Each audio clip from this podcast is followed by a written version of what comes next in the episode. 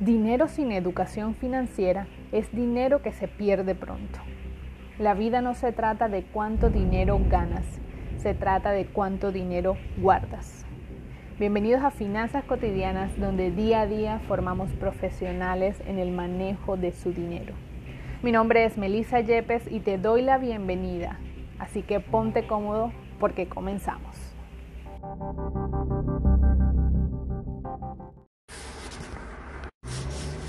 Hoy quiero hablarte sobre la mesura.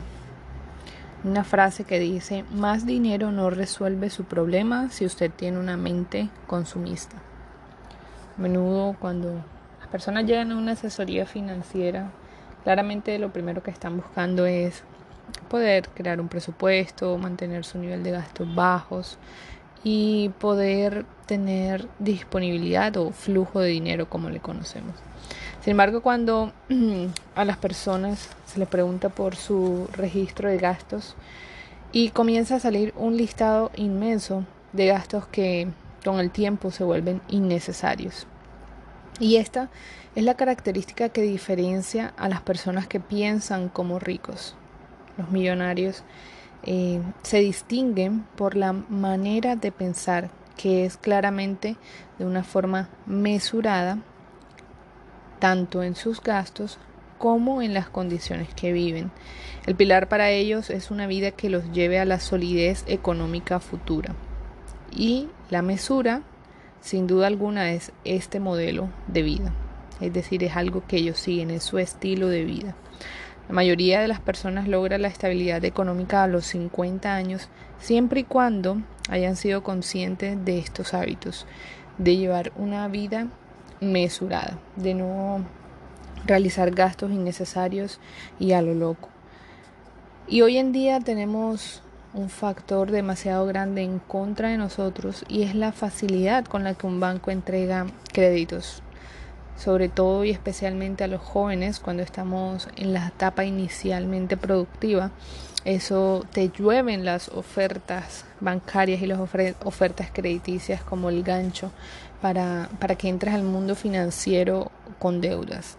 Y esta facilidad que hoy en día existe de pagar y luego de perdón, la facilidad que existe hoy en día de firmar, firmar un voucher, firmar un crédito y luego pagar, nos permite caer en un estilo de vida que podemos mantener solo mientras se tengan los ingresos necesarios decir siempre vas a estar gastando por encima de tus necesidades y por encima de lo que actualmente generas de ingreso.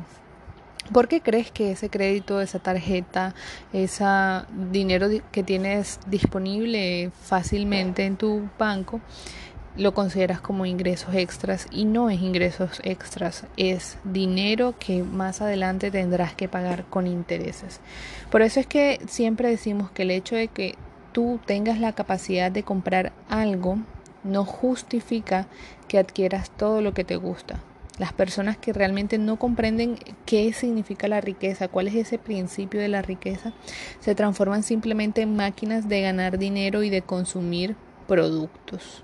Y tenemos un claro ejemplo dentro de las figuras más grandes de, de las reconocidas en nuestro mundo, del entretenimiento, del fútbol, los deportistas. Y un claro ejemplo de esto es Diego Armando Maradona, quien fuera el astro del fútbol mundial. En su momento cosechó bastantes éxitos, tuvo demasiados contratos, generó bastantes ingresos, pero el hecho de que hoy en día este exfutbolista no pueda hacer gastos muy elevados para sus tratamientos médicos revela su eh, falta de mesura. ¿Y por qué no puede hacer gastos grandes en tratamientos médicos? Simplemente debido a sus problemas financieros. Y para nosotros puede ser imposible imaginar que uno de los mejores ídolos del fútbol y los mejor pagado en aquella época, hoy en día tenga problemas de liquidez económica. Claramente esto es un resultado de su falta de mesura. Esto es algo que en su personalidad nunca ha existido y hoy en día está pagando las consecuencias económicas. Por el otro lado tenemos a Pelé quien al por el contrario demostrado una vida constantemente eh, plagada o mostrando, evidenciando la mesura y claramente eh, alcanzando resultados financieros completamente diferentes a los de Maradona.